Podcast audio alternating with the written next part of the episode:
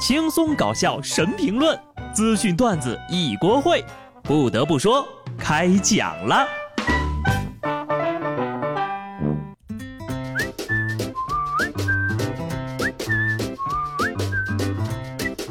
哈喽，听众朋友们，大家好，这里是有趣的。不得不说，我是机智的小布。端午节到了啊，话儿赶话儿又要问了。已经参加工作的朋友们，你们公司过节都发了啥呀？我们还是一如既往的发了个表，排班表。这两天呢，粽子的南北咸甜之争也来了。其实呢，不管是咸的还是甜的，都祝愿各位粽有所爱，纵横四海，纵是走运。要说每年这个甜咸粽子之争也就罢了，是吧？现在呢，还有安康和快乐之争了。总有人非要安康，不让人快乐，这就引发了许多人的叛逆。端午节凭啥不能快乐？只要放假我就快乐。哎，我就跟你们不一样了，我不放假哈，但是呢，还是要祝大家既安康又快乐。端午节到了，国宝都有粽子吃，而我什么都没有。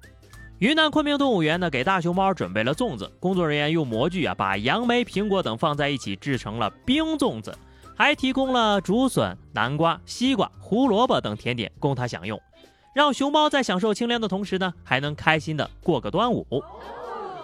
如果有来生，我想做熊猫，这个想法呀，已经不是一天两天的了。昨天呢是放假第一天，我跟布嫂说。今天端午节就吃粽子吗？这也太普通了吧！他说：“你要是觉得太普通，你可以去投江呀。”别说，还真有人去。四川西昌一个四十一岁的大哥呀，连续四年用跳河的方式纪念屈原。国无人莫我知兮，又何怀乎故都？在大声念完这句词之后呀，这老哥穿着黑色的汉服，平展双臂，面部朝下，扑通一声跳入河水当中。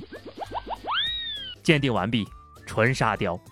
大家可千万不要模仿啊，动作是很危险的，只模仿了个形式而已，弄不好呢还会呛着水。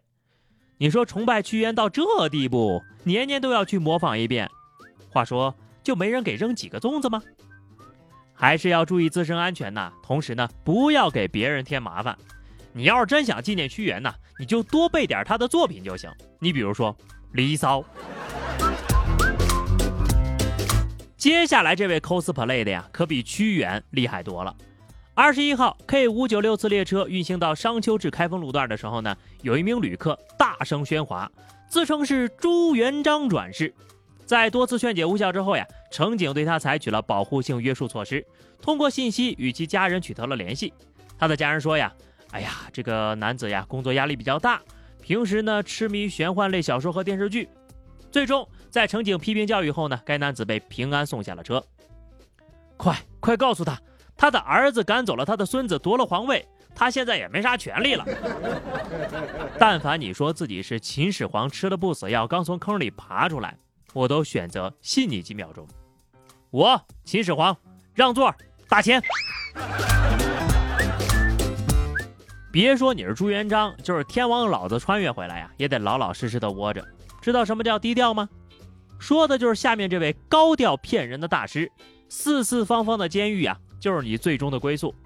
最近有个事儿闹挺大的，说是黑龙江呢一个二十七岁的男子在老年康养中心停食五十四天后去世了。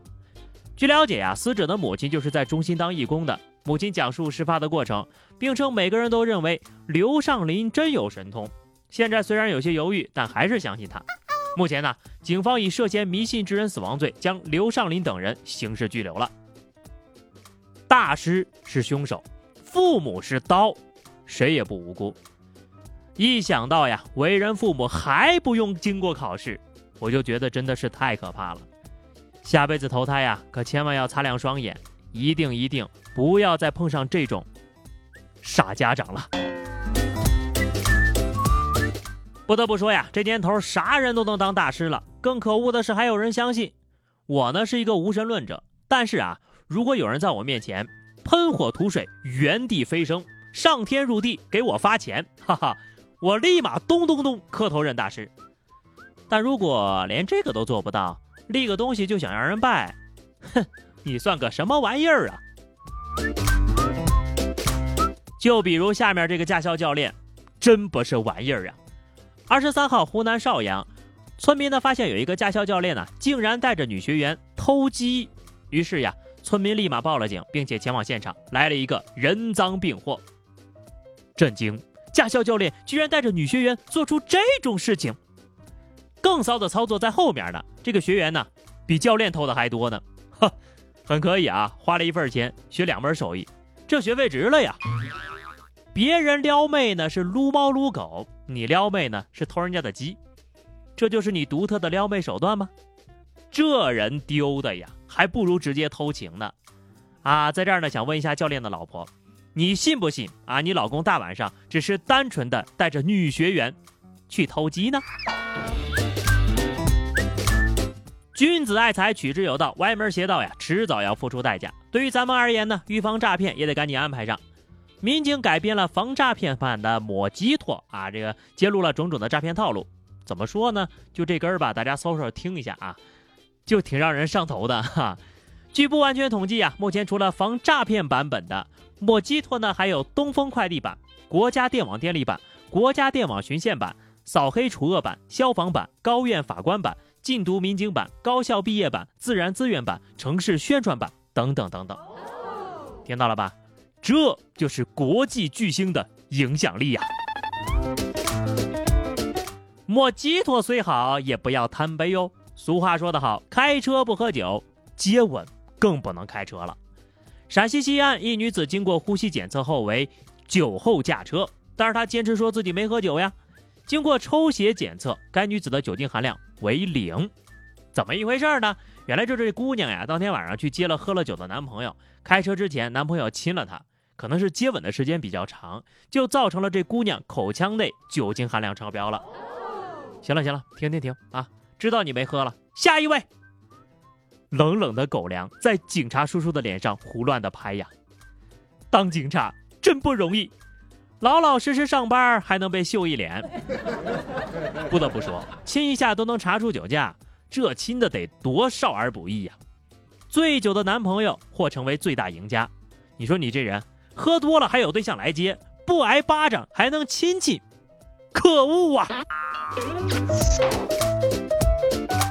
换个话题，咱聊点暖心的。二十二号，上海浦东一老伯突然晕倒，一名黑衣女孩路过马路，马上上前施救，见老人一直没有反应，女孩当场都急哭了，但是她并没有放弃，直到老人被送上了救护车。据了解呢，这个姑娘呀，到医院实习才一个多月，之前没有对真人实施心肺复苏的经验。决定人工呼吸的时候，她并没有退缩。人与自然的和谐共生总是令人感到温暖，人与人之间的温暖更是让人感动不已。当年的孩子学着长辈的样子，从死神手里争抢病人，看的人呐几乎潸然泪下。虽然说小姑娘可能第一次遇到这种事儿有点恐慌，但还是没有忘记救人，真的是好样的。